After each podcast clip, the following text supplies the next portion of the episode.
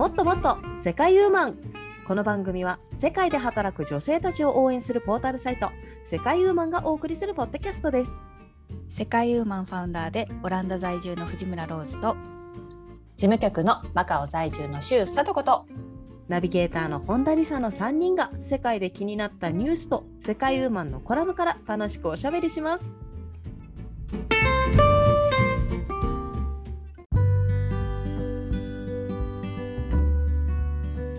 こんにちは。先日やっとワクチン3回目を打ったばかりの本田理沙です。今日もローズさんとさとこさんと一緒に楽しくおしゃべりしていきたいと思います。よろしくお願いします。よろしくお願いしまます。はい。どうだった？三回目打って何か体の変調とかなかったですか、まあそうですね。ちょっと3回目打ったのはよあの遅くなっちゃったんですけれどももうみんなほとんど打ち終わってるのかなっていうところですが、まあ、あの1回目、2回目はあの何ともなかったんで、まあ、腕が痛いぐらいだったんですけど、うん3回目で熱が出ましたねやっぱり。あ出たんだ。はい熱出てあとなんかこう、打った方の腕のこの脇のあたりのリンパうん節が腫れるらしくってやっぱ免疫反応で。で、あのやっぱ私も腫れてですね今ちょっと痛いです。あらあまだまだ痛い、うん私もね私熱が出なかったけどリンパは3回ともちょっと腫れてたと。あ本当にやっぱそれぞれですね。うん。うんそれぞれ。私も三回目ちょっと頭痛かったな一二回目は余裕とか言ってそうそう全然あれだそう。ったけど そうなんですよ、ね。みんなそうなんだね、うんそう何かしらあるのね何かしらありますね。もうねで、も、う、うん。ん日本のまあ違あうの打ってもなるもんね。うちこの前、うん、うん、子供髄膜炎かなんか連れてったらやっぱ脇の下が腫れてるって言ってました。ああやっぱりなんかそういう免疫反応があると腫れるらしいですねリンパ。ね、でもね結構見てたら針が長くてよどこまで入るんだって思うぐらい、えー。結構痛そうなえー手そうなの？怖いわ、怖いよ。はい、はい。というわけでですね。もうねリスナーの皆さんなんかもね結構打ってるのかなワクチンとかね。各国ワクチン接種進んでるのかと思いますけど、日本はね今あの60歳以上とか4回目とかですもんね確か。ああもう四回目あるんだね。はい。ですねそんなでもなんか感じちゃんと打ってるところがすごいです。すごい気がする逆になんか。あそで打ってるのかな高齢者の人打ちたい人は打打てばみたいななんかもう誰も言わないからね。確かに今はねあんまり聞かなくなってきたねワクチンっていうワード。確かうに、へうん。それよりはもう今あの旅行シーズンなので、ースキポール空港の混雑具合のそっちの方が 大変ね。そっかそっか。でも私もなんかあのやっぱ海外に旅行行くときにワクチンの接種回数とか条件になったりするんで打っとかなきゃなと思って。そうだね。あそうですね。そっかそっか。そう、と思って。はい打ったとこです、はいでは今回もですね今週の気になった私たちのニュー私たちが気になったニュースをご紹介させていただきたいと思います。じゃあ今日ははい。ローズさんお願いします、起きた。えお来た。はい。はい。私はですね今回メキシコからのニュースです。うん、はい。珍しいメキシコから。うん、はい、メキシコはですね今干ばつが深刻化していてあのうん。水を、まあ、生活に必要な水とかの飲料水とかうん、うんをを入手するのがすごく大変なんだそうです。だからあのき普通の家の蛇口からもあの水が出てこないからえ、うん本当に大変みたいで、うん、でまああの会社とかの飲料水の会社とかはまだその水の制限がないからうん。買ってって、買って飲んでくださいってなってるんですけどそうするとねあのうん。水がそんなに買えない人とか、うん、本当に命に関わるみたいな感じで、え大変な問題だなと思って気になりましたね。あ、わかりえます。すごいですね。でもこのお水がないって本当にこう人間が生きていく上で最低限必要じゃないですか。もうマカオでなんかすごい台風が来て断水になった時だけでも結構ヒヤヒヤしましたもん。しかもたった半日とかだったんですけど。そうだよそうだよ、うちのマンションもこの間あのその水槽タンクの掃除をなんか大雨の日にやってたんだけど、うん。うんまあ、今日やるか？みたいな感じの日だったけどさそれでもやっぱり6時間8時間ぐらいかな。そうそうそう。は断水だったけどやっぱりなんか悲しいもんね。あの蛇口から水が出ないとさ本当に。そう。とりあえずうん、とりあえずちょっとパニックになるじゃないけどさだってそうそう。飲み水だけじゃないじゃん。料理もそうだし、洗濯もそうだしさトイレだってそうだしさ、トイレね。体洗うだって、ねうん。何か服とかだってあ、うん。そうだ水ないからできないとかさ。そうそう。普通になんかね。お水って本当に使ってるなと思った断水になった時。思うよね。うん。わかるわかる。水はね本当にライフラインだから本当厳しいだろうなと思うんですけど。どうどうですか、日本とかは雨の感じどうどうです？今年雨の感じはまあまあそんなに問題になってないと思います。なんか降ってますし、もう梅雨入りしたから本当にうん。そうだよね。しとしとしとしと一日中しとしとしとしと降ってるみたいな。うん。まあ、水梅雨だな。がめ的にはねいいけどね。うん。ちょっと洗濯は困っちゃいます困っちゃうね。けど。そうなんですよ。あ、そう。オランダもそう、ね。そこそそこそこまあ普通に降ってる感じがするから、うん、で南米の方は干ばつなんだなと思ってそうです。うん驚きもあったんですけど、確かに。でも日本はそれより今度は電気の方ですね。特にこの関東東北が電気が足りなくて、あのあそうなんだ。そう春に春にあった地震でちょっと発電所が不具合があってえー。あれです。節電が必要なんですよねこの夏。なので。節電ポイントを導入するみたいなニュースがこの何日かでやってますね。何節電ポイントって？節電すると7個ポイントとかポンタポイントみたいなあのコンビニで使えるポイントがたまるらしいです。おお、ポイントカード。そうちょっと詳しいところは私もちゃんと見てないですけどちょっと今日テレビのニュースで聞こえてきましたそんなのが。へーはい。ですね。でそうローズさんはねちょっとメキシコからちょっとお水が足りてないですっていうニュースだったんですけど、あの私もちょっと似てるやつでですねあのスリランカからですね、うん。うん。スリランカから経済危機のスリランカ公務員週4勤務を導入というニュースだったんですけれども、あのうん公務員あの月曜日から金曜日働くのが普通だったんですけれども、食料燃料不足に対応するためとして公務員週4日勤務を導入した、そしてその1日は、あの畑でこう食料を作るとかそういう日にそっち？そっちか。そう。給料カットとかの方じゃなくて、まあそれもあるんでしょうけどね。まあそれも いやでも別にじゃあうんうん。週4日勤務ではないですよね。まあ業務が週そうで1日変わったっていう。そうそうですね。業務が1日その農農農作業作業になった。そうですねへえ。この3ヶ月多分試験的にやるんでしょうかね3ヶ月は賃金はそのままで金曜日を一応休日とするというなってるんですけれども、まあ、その時間は農作業に充てるためですと。はい、でもでもそれいいかも私結構農作業好きだもん。あ 週1ぐらいなら。経済危機なんじゃ。そうそうそうそう 経済危機ね経済危機での農作業や。そうなんですよ。でもなんかあのまあね公務員がこうやってねなんかこう危機をなんとか乗り越えようと一生懸命やってるところはいいなって感じたスリランカと、あとまあちょっと前ですね。あの、うん。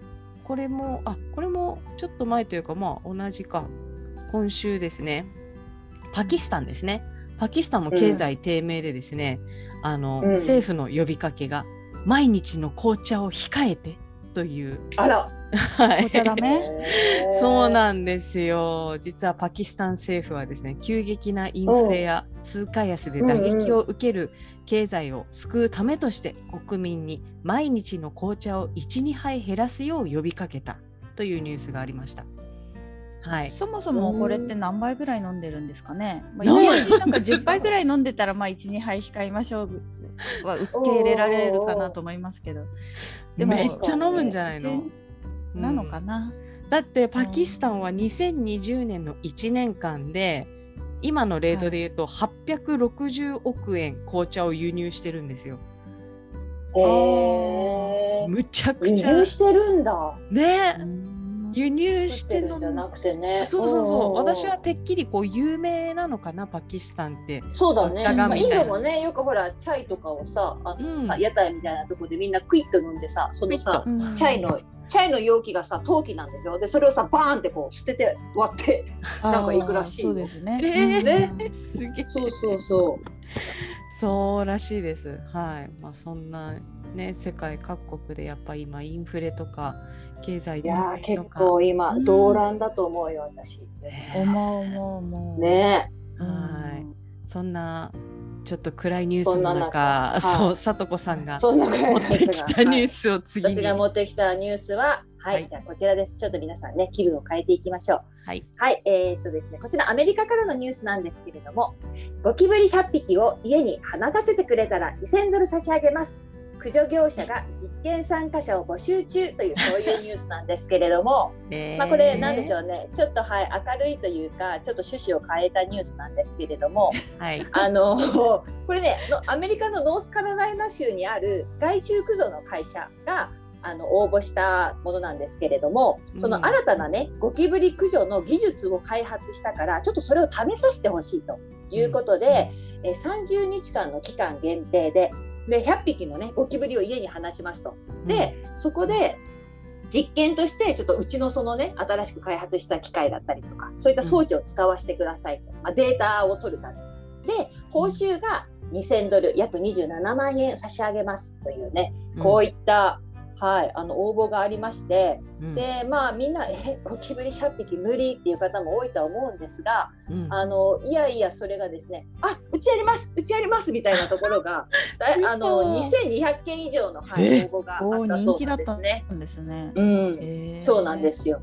っていう、まあそういったね、そういう面白い取り組みっていうんですか、うんまあ、社会実験的な、はい、ものがあるよという、まあそういったね、ニュースですね。えでもなんかなん日本とかだと、うん、ねえあんまなさそうな気はしますけど。うん、でもなんか別荘があるお家とかありそうじゃない？でそのあ使ってないところでどうぞ試してくださいみたいなのかそれなはダメで、ねそれじゃダメではないです。かやっぱりデータとして人が生活してるところじゃないと。あマ確かにジで？食べ物とかをね、やっぱりちょっとふんだんに生活のなんか様式がないといけないのかもしれないんですけど。そうそうそう。えでもなんかリアルになんかほら、ね卵とか産みつけられたらもうやばいじゃん。やだー。まあだからそこを含めての27万円なんですね。ね、はい。私はノーサンキューですけど、そんなに人気があるとは。ねえ。そうね。そうなんですよ。わからんっ。ていうところがあって、まあちょっとね、夏になるとね、そのゴキちゃんたちが活発になる時期ですから、まあ、ちょっとね、ねそろそろかなと思って。あの、日本だと北海道はいないんでしたっけ？ゴキブリあーは。って言いますよね。言うよく。ね。うんうんうんうん。沖縄は大きいとかねありますよね。うんうん。でもねハワイハワイで見たゴキブリ大きかったです確か。やっぱ暖かいところはね。うん。すくすくと、そうすくと育ちがち大き。くなるんじゃないの。そう私も別に好きじゃないですけど、うんうん。あのそんなそこまでギャーってほタイプじゃないんですよね、普通に家にいる私も。うんでも、ハワイのはちょっとギャーってなった。ああ、そうね。やっぱりあの大きさだよね。ちょっと大きさでさ、ちょっとあの侵入者感が出るもんね、あれ。まだちっちゃいとさ、おやおやみたいな感じでさ、ちょっと対応できるんだけどね。大きいとさね。うん。そうそう、大きいと。なんでうちに入ってきたの？みたいな感じにさ、なっちゃうもんね。確かにね。うんでも、ね、マレーシアのゴキブリはね結構ね足が長くてこう強そうなんですけど、うん何もせずひっくり返ってよく死んでました。えどういうこと？あれは何だったんだろう死んだふり作戦みたいなやつ？いやいや死んでる死んでるんですよ。ーよくあれね、いろいろあのマンションのね、あれとか、うんエレベーターの近くとか階段とかによくね、死んでますよ、日本のゴキブリが。そううん日本の G は強いよね。そうなの。ああ、そうなのかあれな。強い洗剤かけて結構ね洗剤とかなんかシューってやって結構戦いましたけど昔。うーん言うね日。本のは結構強いと思うんですよね。いやーでもマカオであんなに見たゴキブリもあの日本じゃまだ一回も見てないですからね。そうなあ、んだ本当に。最高です。マカオなんかへねえ外歩いてたらもう絶対見かけるじゃないですか。うん、だってあれ外から入ってくるもんね。そうだそうだよそうだよ。最初は。しょうがないよね、うん。やっぱこうゴミね一日中いつでも出せるからさ、う。うんんうん。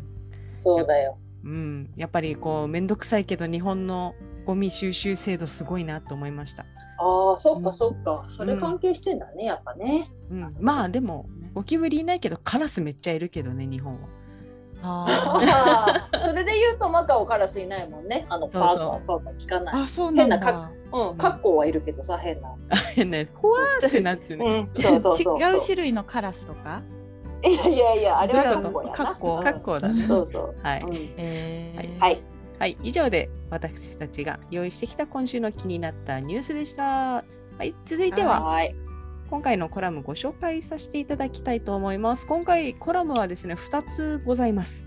今回のコラム1つ目は2022年6月3日、アメリカ・ハワイ在住の戸谷美月さんが書いてくださったコラム、ハワイに移住してから変わった読書習慣、Kindle とオーディオブックの私流活用法が1つ。うん。そしてもう一つがはい。はい。2022年3月12日、カナダ在住の林郁恵さんが書いてくださったコラム、リスニング力アップにもおすすめ、手放せない優れたツール、オーディオブックというコラム。2つから3人でおしゃべりしていきたいと思います。はうん。共通テーマは耳活ですねじゃあ。そうですね。うん。耳耳と活か。ああとはなんだ Kindle だとなんだまあ電子電子電子書籍。うんうんうんうんうん電子書籍ですね。まあやっぱりね、海外にいると日本の本がさ、手に入りにくいから、もう本当こういうの助かるっていうところはありますよね。まずかさばらないし、送ってもらう手間もかからないしっていうところで。うんううんんどうですか、ねローズさんなんかね、本好きだからこういうの、あのー結構早い段階から使ってたんじゃないですか？電子書籍とか。そうですね。うんそう、私もやっぱ引っ越しが多かったので、うん引っ越しのたびにひ本が本が悩みの種で、うん。だよね。あるところあるところでもガラッと Kindle ブックに切り替えましたね。ああ、いいですいねや。処分本当大変本はさ。うん。ねでなんかな慣れちゃったらなんか結構本の方がやっぱり読みやすいって人もいますけど私も全然 Kindle が読みやすくなっちゃっておろ。うんたまに Kindle 化されてない本ってあるじゃないですか。あるねあるね。なんか読みづらくなっちゃった。あ逆に、えーことないですか？うんなんかでもあれだよね。こういいなと思ったところをこうマークして後でまとめて読めるとかっていう機能とかあっていいじゃないですかああえーあでも読み直す？あんまりないけど。Kindle とかで読んでて。うんうんそううんでもなんかどうしても気になったワードとかフレーズとかをたまにこう、うん。マークしといて後でなんだっけと思って見たりします。おー。そうそうそうやっぱ便利ですよ。やっぱかまず私やデバイスも Kindle も持ってるんですけど結局 iPhone で見るのが一番好きで、うん。うん片片手でね夜寝る前暗闇でも読めるところがやっぱもう欠かせなくなってて、ああ暗闇で読めるいいですね。うん、うんあとねあの、まあ、要所とか読むときやっぱ意味がわからないやつをすぐ調べられるのがいい。あああー確確かにかにね。確かにねあの言葉調べるね辞書辞書機能みたいなやつねうんこれがあるとね要所もそんな苦にな苦にならないかも。うんうん確かに。佐藤さんどうですか？も二人使ってます？ううんん、使ってますよね確か。まあ使ってはいますけどちょっともう Kindle ブームはあのちょっと私前ね前よく読んでましたけど今あんまり Kindle 読んでないかな、うん。みたいな感じで。それよりはポッドキャストの方がうんあの、うんよく聞いてたりとかは。うん。聞く方に行きましたねなんか、うん。はいそんな感じではあるかな。だからまあ聞く方だと本当にうんうん。オーディブルは使ってますか？オーディブル使ってないねなんか。あもうポッドキャストなんだ。ポッドキャスト、うん、同じ情報収集もポッドキャストでしてることが多いかなっていう感じではありますね。てかさ、今うん。めちゃくちゃ多いじゃん。なんかさ、オーディブルもそうですけど、その情報収集先として、耳活先としてですよ。うん。このね、世界ウーマンのポッドキャストなんかもそうですけど、はい。あとはほら、それこそローズさんが前ね、あの住人であったクラブハウスですとか、十あとは今、むしろ管理者ぐらいだけど。ツイッターの今スペースだっけ？ツイッタはい。ースペースとか、あとはほらボイシーとかもあるやろ？うん。もうなんかいろいろあって。あれででもねオーディブルはまたちょっと違うと思いますよ、うん。そうか。あれはまあ本の朗読だもんね。なんか読んで、うんだからやっぱプロがやってるからレベルが違うと思う。そうか。うん。そう私車通勤が長い時34ヶう月ん。購読してて、結構聞いたんですけどでもうちょっと通勤しなが終わってきたらなんか聞かなくな聞く時間がすごい減ったからやめたんですけどうんうん。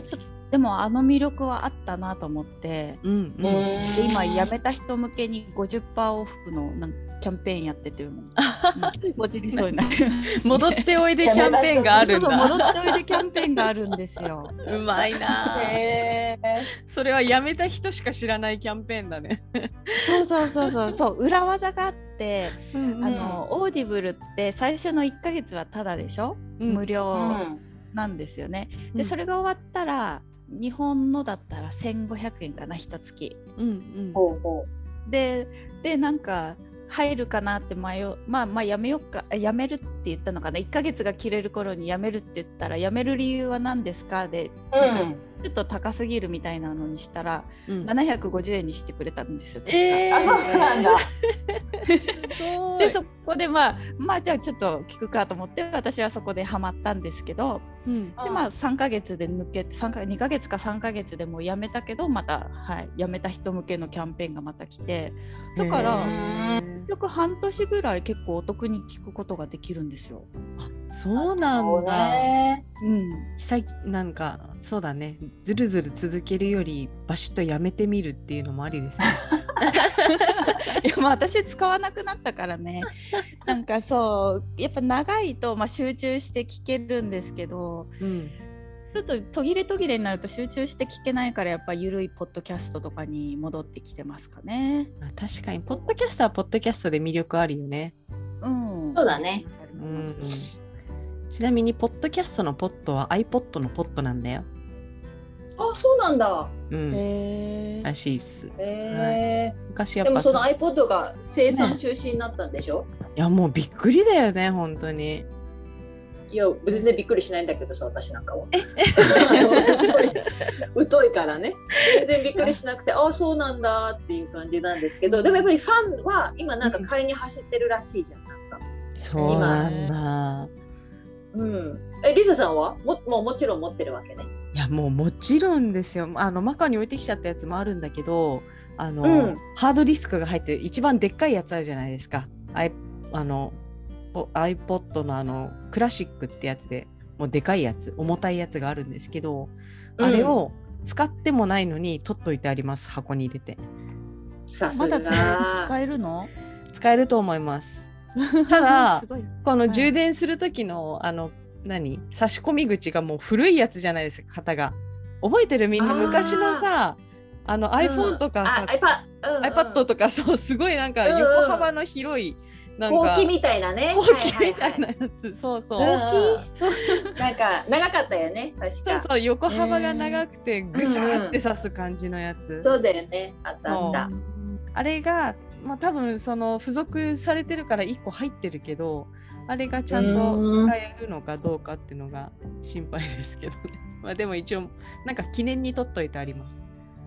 うんうん。はい。言ってたわ。ですね。でもそうそう。あれとは別にあの MP3 プレイヤーを買ったんですよね。5000円ぐらいの。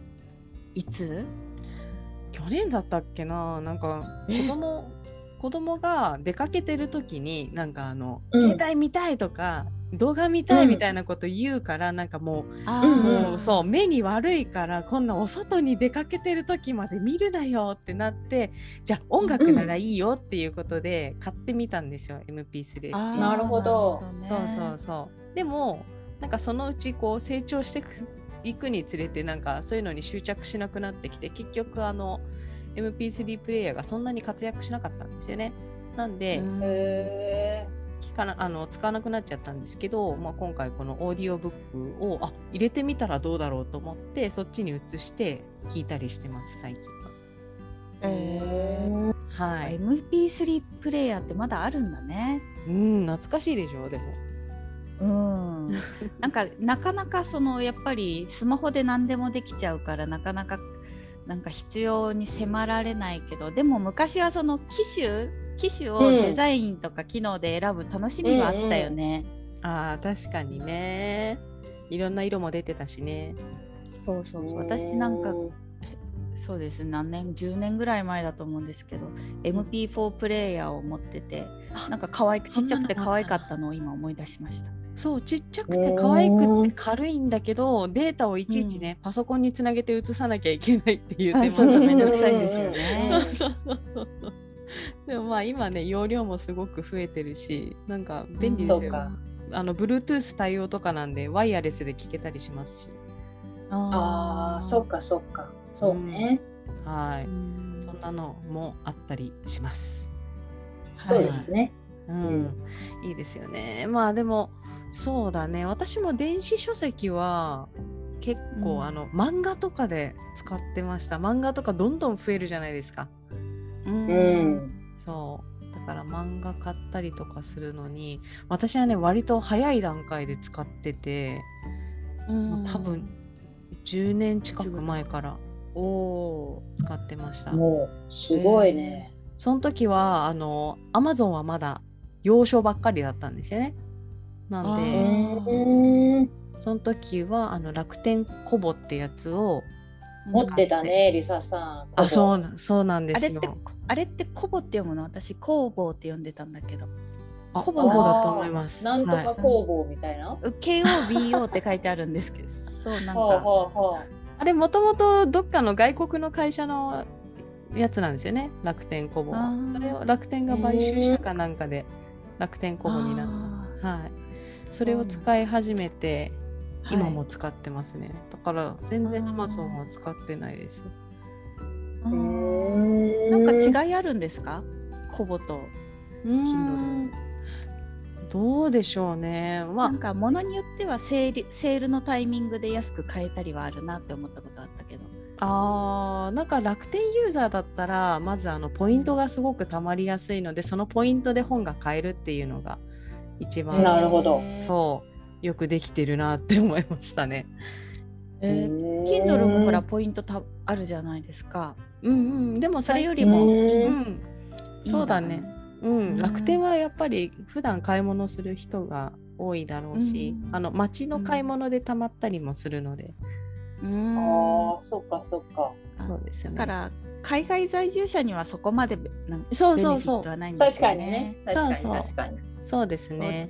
でも海外だとやっぱ日本の本が手に入りにくいからまあ買うしかないですけど、うん日本だと結構図書館とかあるじゃないですか。はい。あるねね、のみんなか買ってるのかなっていうか買ってるとしたら偉いなとかやっぱでもまあ借りるのめんどくさいっちゃめんどくさいですもんね。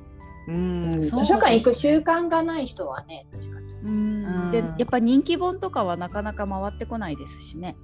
んそうだね。確かに。うん、あでも紙の紙のやつもほね本屋さんにこう平積みしてあったりとか、うん、うんこう誘惑があるじゃないですか。ありますね。うん。ね、そううん。そこを振り切ってもやっぱり Kindle なのかなとか、うん。ちょちょっと多分海外の人と違うでしょうね。こう日本は選択肢が多い分。あー確かにね。でもあのオーディオブックもいいすごく私も大好きでよく聞いてますけど、うん。まだオーディオ化されてないものとかもありますからね。あこれ読みたいと思いつつもあの私本だと全然進まなくてオーディオだったらあの一気に聞けるタイプなんですけど、うん。まだオーディオ化されてないとあーちょっとまだ読めないなっていう感じです。ね。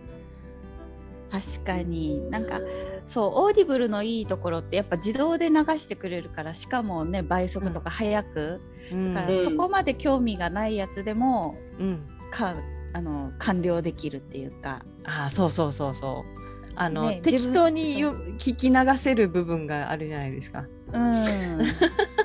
そうなん本だったらあんまり興味がなかなくても自分で読み進めなくちゃいけないからそう。結構そうだね。ね時間かかっちゃうんですよね。わかる。そう。それは私そうなんですよ、そこの忍耐力がないのよ私は。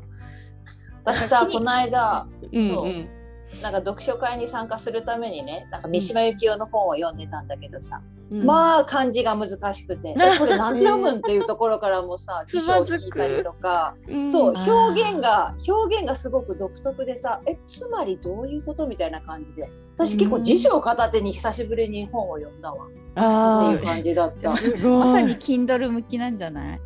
やっぱりそれはさ辞書日本語でも辞書が出るのその意味とか。意味も出るし多分、うん。あのこうブラウザで飛ばしてこうググってくれると思う、ーたと思うんですけど。うん。そうでしたっね。うん。そうか。そう。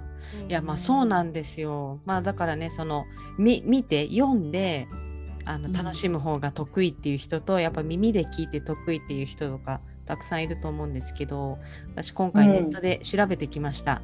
認知特性、認知特性というの認に知特性。はい、うん。あなたは文字派ですか？聴覚派ですか？6つの認知特性をご紹介したいと思います。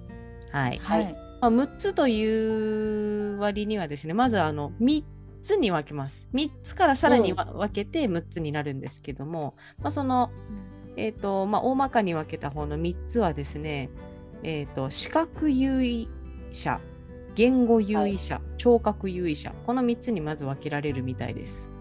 はい、うん。で具体的にはですね、まあ、写真や絵など2次元で考えたり空間や時間軸な時間軸などを使って3次元で考えるのが得意な人は視覚優位者ですね。うん。はい、で2番目の言語優位者はですね文字や文章を映像化や図式化して考えるのが得意な人が言語優位者。はい、そして聴覚優位者は、えーまあ、音として情報処理する人ですね。音を脳内でイメージしたりとかして、えーうん処理する人が聴覚優位者になるそうですけど、うんまあ私は絶対これ聴覚優位者だなと思いました。うー私は絶対視覚優位者です。お。私も視覚だと思うなえローズは言語じゃない？うん、ロザーどうかな？ででも、うん。私多分でもなんかまんべんなく使うと思う。あ、それは素晴らしいじゃない。まんべんなくじゃないけどでも自分的にはやっぱなんかうん、こうこの3次元映像タイプだと思うんですけどうん、でも、こうなんなんかこうなどうだろう？図形で見てたり音とかでも音っていうか音楽で覚えてる時もあると思う。まあそうですよねみんな。でも、うん。そうまあ多少なりともって感じかな。うん、うん、ううん。んまああそうかな。私一番言語言語が苦手かなと思ったんだけど。あ、そうだったんだ。はい、まあ、あの、それごとにね、あの。なんだろうすごい合ってる勉強法とかも紹介されてるんですけれども、まあはい。えっ、と、そうですね、えーこれをさらに細分化したこの写真タイプですねは、らうん写真タイプの人は、えー、と写真や絵などを二次元で考える人こういう方はですね、うん落書き単語暗記術というのが向いてるそうです。はい、平面画像として捉えるというわけで。ああれ、さとこさんなんか結構書いたりとかしますもんね。そうですね。私もね結構その何か思い出す時にはあうん。の写真が上がってきて、ああそこにこう書いてあっただったりとかで思い出すのでこのタイプだと思います。あ、そうだね、うん。バッチリ合うね、そうしたら。うん。で3次元画像タイプはまあ空間や時間軸などを使って3次元で考える人、まあ、これ早期トレーニングですね、えー時間の流れがあるエピソードを理解するのが上手なタイプだそうです。うんうん私こっちの方がいいですね。えー、素晴らしいこれ絶対無理なやつです私は。わなんかごちゃごちゃになってくるだんだん。でもなんかこうなんか思い出すきっかけがいっぱいあるじゃないですか。あーそっか多分そういう風にもね捉そういう風えられる、ね。に感じる。う。うんん、面白いですね。うんまあ、一応全部紹介しましょうか。文字やはい。文章を映像化して捉える言語映像タイプはですね、まあ、イメージ記憶術ですね、えーうんえー文字や文章を映像化してから考えるという人。んあまあ、こういうのやっぱりこれかな私。そうよ。うんうん頭で映像化できるのやっぱさ小説とか読んでてさその情景がこう浮かぶって人いいよね、私なんかなかなかできないんだよねそういうのが。うんまあ内容によりますけどねなんか自分の好みのとか、うん、あんま興味ないのは浮かばないですよ。そうですか。うん。そしてリサさんほら夢夢見ないって言ってたからそこもなんか関係してるのかもしれないね。そうかもね。私あうん。ほとんど夢見ないんで、まあ、覚えてないだけかも。音？音なんか音楽とかななんか言葉とか？かな。へえすごい。うんえさとこさんはじゃあ夢いっぱい見る？バリバリ見るよ。うち私すごいなんかたまにドラマチックな夢で目が覚める。で、あ もう一回もう一回と思って寝直そうと思う。ね その続きをみたいな感じで、この続きが知りたいと思ってね寝たいって思う時あるよ。夢っていい時に起きちゃうよね。ねえ、そうなんだよ。やだやだって言って、そう。あとあとなんか夢を楽しんでる自分がいてこの展開をうんこう作りながら多分自分で見てるんですけど、ちょっとネタに困ったらね、めこう眠りが覚めちゃうとか。それはもうプロデューサー目線ですね、ローズさん。いやなんかたいや楽しい夢の時よ。そうなの。怖いのもたまに見ますけど。あこういった言語映像タイプが今のところ、うんはい、ご紹介したやつですね。で次があの、うん文字や文章を図式化して考えるタイプはあのあれですよノートにまとめるのが得意な人ですね。あだからね学生の時はこれだったかもしれないですね教科書のこうかへー書いた時とか。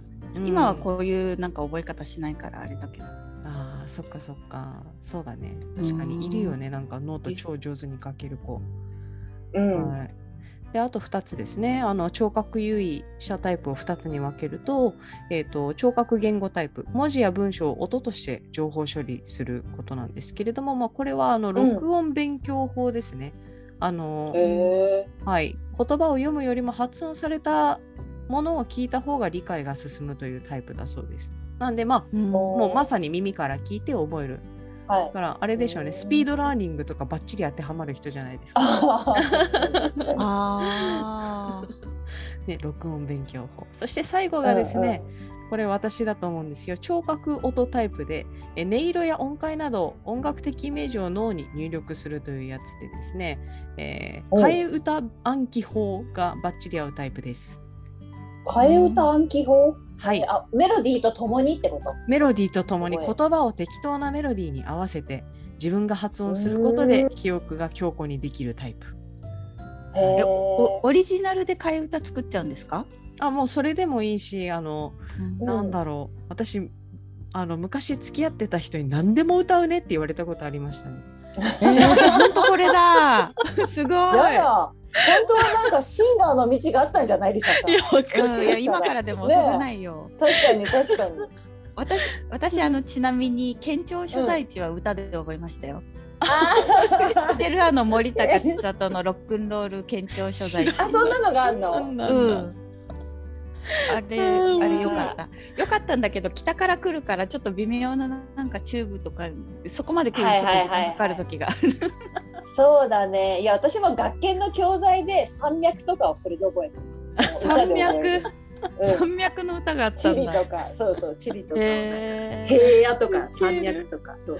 学研のね、教材であったよ。それうん。そう。だから今は特にあの YouTube があるんでこういった替え歌の動画とかもいっぱいあってさっき探してみたああ、んですけなるほど。はい。ささっき探したらこの応仁の乱をあの何でしたっけ？ほら「アナと雪の女王」のレリゴーに乗せて歌、うん。あの 解説して そうそう。そうなんだ。へー。すごいわかりやすかったし覚えやすかった、はい聞いてみるかな、でも抜けなくなったらまたね。抜けそうそう。ちなみにレイリゴーのとこはなんて言ってるんですか？えなんだったっけな。なんだっけ。やめようとかなんか言ってたような気がする。もう戦をやめようみたいな。すごいそれ作った人天才だね。そう超天うん。才しかも歌ってんの男の人だったああ、そうなんだね。えちょっとー、え、それで言ったらさ、みんなあれ知ってる、あの、いい国作ろう鎌倉幕府。今、いい国じゃないんだよ。えあ何？なんだったっけ？何？そう。年号が違うのよ。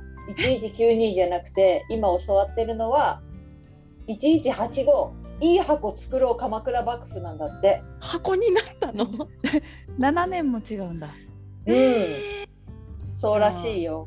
ねちょっと替え歌とか語呂合わせ関連は激震が走っただろうね。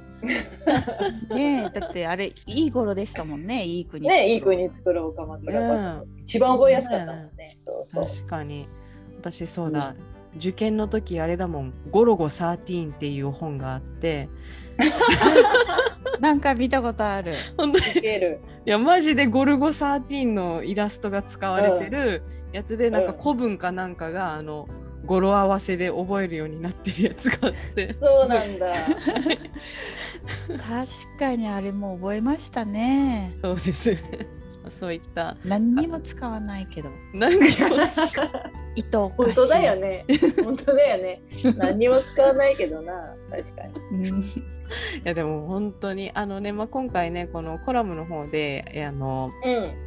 郁恵さんが紹介してるこのリスニング力うん。アップにおすすめはいって書いてあったじゃないですか。まああのうん。郁恵さんはあの英語をねこう耳で聞いてるっていう話だったんですけど、でも言語は耳からって書いてあってもうすごい納得しましたね。やっぱりあの、うん。子供が繰り返し見てるやつなんかは私もな,、うんうん。なぜか覚えてるっていうことがあるんで。うん。そういうことありますよそうだね。うん。ーうん。うん。だやっぱり耳からが取り入れやすいよね。そうなんね。なんかあだからほら右脳から直接入ってきちゃうからね、もううんなんかいろいろ考えずポンと入ってくるってさっきのに書いてましたけど、ああ、そっかそっか。うん。確かにね。確かに。自然に入ってきてくれるってことか。うん。そうでもさ私もその郁恵さんの学習法はいいと思うの。その本とうん。オーディブルを一緒に使うの、あ、セットにね。ううん。うん、でもねそうするとね結構お金かかるんですよこの問題をどうしようかと思って。確かに。はあはあはあはお金かかる問題ね。ね。だってほらあのオーディブルってさサブスクだからさ入ってる期間しか聞けないでしょ？うん。で、うん。あと買えるんですけど買うと結構高いんですよオーディブル。あ。すぐね、うん。2、3000円って書いてあって、まあうん本買うのとあんま変わんないよね。プラス本でしょ？うんうん。ちょっとお金かかるからどうしよう。そういう時はね、ポッドキャストがよろしくてよ。ポッドキャスト私が聞いてる 英英語のやつとかは、あの、うんテキストっていうのもう全部見れるし、あの一緒に、そうそうそう。そういうのもね結構今いっぱいあるよ、全部。へ本当に文字起こし全部喋ってる内容文字起こしになってるやつとか。すごい。が、もうんうスマホ1台でできるじゃん。その聞くのも見るのも。わうんでもなんかねこう学習じゃなくてやっぱなん本本をこう本のこう厚みと深さが欲しいんですよねあ。。深さ。そこはオーディブルそこのパーパートなので。そそううなんですよ。でそこ悩ましいやっぱこう言語もこう深く習得するにはやっぱ深い深いのを読んだりしなくちゃいけないと思ってて、うんそしたらやっぱお金出さなきゃいけないのかなって。うんそっか。じゃあ出してもらいましょう。そう。はいいやすいません。カンカン決まりです。誰に誰に誰に出してもらうでさど,、ねどのタイトル？そねじゃあじゃあ何千円か出すんだったらどのタイトルにしよっかなとか悩み始めたらもう買えない。もう買えなくなってくるね。確かになんね。かね聞き流す分にはいいんですよね Audible。うんうん。うん、けどなんか本当になんかちゃんと学ぼうと思ったらやっぱなんかそれなりに頑張んないといけないなと思って。うん。そう。しかもお金払ったらちゃんと最後までね元取れるまで。そうそうそそうう。そうそうそう。そうそうあそう郁恵さんの時はねあれなんだあのかサブスクしたらいい月に1冊の時だと思うんですよね月に1冊もらえるへえ。今は聞き放題に変わったからどれだけ月に何十冊でも聞けるけど、うん。でもそれが手元に残らないんですよね解約したらなるほど。そこの違いがあるのだからまあ聞き放題はいいんですけどねうんうんうん。そう確かにね。ななんかあの私なんかはもういくら耳から入ってきてももう楽しくてしょうがないタイプなんですけどなんかううん。さとこさんの方からうなん。ん。か、はい。耳耳疲労の話があるって。はい。やっぱりね確かに耳活っていうと、まあ、いっぱい今ほらリサーチすると何でも出てくるじゃない。それこそ今うん。たく,、たくさんあったでしょ？その耳活できるうん。ものだったりとかもあるし、うん。あとはみんな結構さ倍速で聞いたりだったりとか、うん結構ねそういう耳を酷使していますという、うん。はい、話があってでそんな耳をね耳がい意外と疲れてますよっていうそういったのがあってですね、えーと、うん、それに対して小林製薬さんがあの提唱してるんですけれども、はい、まあ、その現代社会の耳疲労がありますと。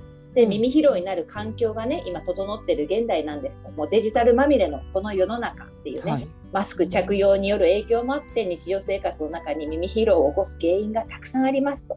で、耳疲労がをね、まあ、あのがあると睡眠にも大きな影響があのあってですね。例えば夜に何度も起きるとか寝つきづらい、うん、あとはすぐに目が覚めてしまうとかあとは起きてもすっきりしないっていうようなねそういったちょっと不具合も生じてしまうんですけれども、まあ、そんな時はちょっとね、耳をいたわってあげましょうということで、うん、あの耳温活あったかい活動ですねがいいみたいですよ。耳温めるの、うん、うん、そうそう耳温めるの。なんかね入眠直前は、まあ、入浴じゃなくてその耳を温めたりとか、うん、あと足湯をしたりとか、うん、そういうちょっと末端をあの温めてあげるっていうことでですねあの、うん、とても、まあ、症状が良くなると。例えば、まあ、カイロとかそういうあったかい湯たんぽみたいなもので耳を包み込んだりとか、あと、まあ、夏はちょっとね厳しいけどやっぱり外出時には、まあ、マフラーとか耳当てなんかで耳をカバーしたりだったりとか。あと、まあ、本当にさあと耳を引っ張ったりとかちょっとほらなんていうのかなゴリゴリマッサージするだけでも、うん、耳たぶ回しとかありますよね。そうそうそうそう、うん、結構ね、うん、触ってあげてねそうそう結構やるだけでやるだけでもちょっとあったかくなるとそういったね体温もね温まるらしいですよ。ちょっと耳を上げるだけでも。うん、そうなんですよ。でそうすることで副交感神経が活発になってねリラックス効果が高まりますと。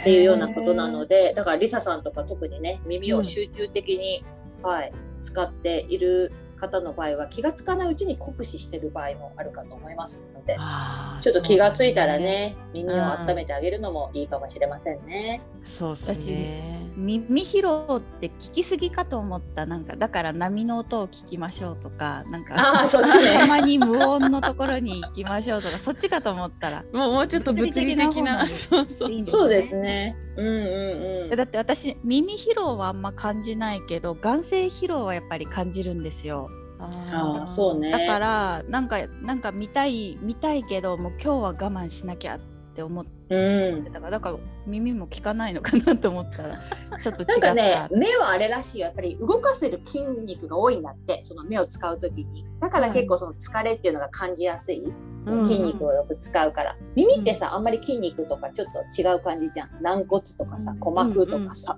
そっちの方だからあんま感じないんでしょうね。うん。じゃあ私も実は耳が疲れてるかもしれないって。可能性はあるかもね。うん、うん私もつい一昨日朝の朝朝っていうかもう3時ぐらいにはって目が覚めてで、うん、やばい寝坊したと思って時計見たらその3時でえなんだまだ寝れるじゃんと思って、うん、でまた寝たんですけど、またはって目が覚めてやばいと思ったら、まだ4時とかなんですよね。でそういうのを繰り返してまだ4時まだ4時みたい 4, 4時20分4時40分とかそういうのでなんか、あのえもしかしてなんか時間を私はこう繰り返してるのかしらとかなんかそういう 思考に気づかないうちにタイムリープ者になってなんかそう何回寝てもなんかまた4時台だみたいな感じだったんですけどなんか そうえなんだろうと思ってあでもなんかあれちょっとちょっと体がなんか疲れてるなとか思ったんですよね。ででなんかあもしかしてこれは寝つけてない？みたいな思ってあの、時を測りに行ったら普通に38度とかあって、あなんだワクチン3回目のあれじゃんと思う。副反応じゃんそれか。そっちか。でもそれ寝れないって人聞いたことある副反応であそう。なでも気づかなかったです。なんかそんなにそう。タイムリープ説の方が自分の中で強くて。SF SF そっかなんかあの早く起きなくちゃいけない用事があるから緊張してんのかなと思った、確かにうんうん、それは。用事でしたか。そうそうです寝れなかったオチでしたね。はい。というわけではい。あのこのこんなお粗末なお話であれなんですがえー、ここで コラムを振り返りたいと思います。はい、はい、はい、えー、今回のコラムはですね、2022年6月3日アメリカ・ハワイ在住の戸木谷美月さんが書いてくださったコラム。ハワイに移住してから変わった読書習慣 Kindle とオーディオブックの私流活用法と2022年3月12日カナダ在住の林郁恵さんが書いてくださったコラムリスニング力アップにもおすすめ手放せない優れたツールオーディオブックというコラムからおしゃべりしていきましたそして、はい。えーイベントのお知らせですねさとこさん、お願いしますはい。はい。えっ、と、世界ウーマン7月交流会のお知らせになります。えーこちら7月の9日土曜日ですね、えー日本時間9時から10時で行います。えー世界ウーマン登録の方は無料です。えー未登録の方はですね、まあ、20ユーロとなっておりますけれども、まあ、こちら、はい、基本的に登録者の方は無料で参加できますので、えーおしゃべりを楽しみたい方とかね、世界ウーマンでつながりたい方、ぜひぜひご参加ください。ちなみに、えっと、テーマがサマー、ウェルカムサマーパーティーとなっておりますので、ちょっとね夏が来る開放感的な、そうそうそう。そんなイメージで、そんなイメージの装いでとかね、そういう雰囲気で、はい、はいやっていければなと思っております。はい、じゃあこちらのリンクはですね、コラムの概要欄に貼っておきますので、ぜひぜひ飛んで内容をチェックしてみてください。はい、はいでははい今回も、えー回答募集中の質問がございます。今回の質問は、家族並みの付き合いをしている人がいる Yes or No ですね。イエスかノーでお答えください。お気軽にポチッと押してくださいね。はい。はい。ローズさんいますか？家族ぐるみ家族並みの付き合い、うん、してる人。うーん、いないかな。家族までちょっといけないですかね。うんでも欲しいかも、なんか。二人目のお父さんとかね、二、人目目のお母さんとか、うん、まあ、うんまあそうだね。私義理の義理の両親はいますけど、まあ三番目じゃん。うん、あそうだね、そうですね。そうね。私あの東京のお父さんとお母さんがいます。あのはじえー大学生で東京に行った時に初めてバイトした先のレストランのオーナー夫妻ですけれども、うん本当によくしていただいて、あのうんマカオにもね、うん来てくれたりとか、えー未だに連絡取り合ってますから、はい。あらそうなんです素晴らしい。いいですね。そういった方がいるそと、ね、やっぱ頼れる人がいるっていいよね。うんうん、本当に。なんかね、ちょっとしたなんかこう相談できるとね、うん確かに抱え込んじゃうとダメですから。ああ、そうなんだ。よ。あとね、自分の親には言えないけど、そういう人には話せるっていう。そうそうそう確かそう。に不思議だね、あれも。うんあるあるそうだ。よね。あーそっか、うんぜひね、皆さんのイエス or No でご回答いただければと思います。はいそれでは。えーここまでのお相手はナビゲーターの本田理沙と。事務局の周佐とこと。ファウンダーの藤村ローズがお届けしました。あありがとうございましたした。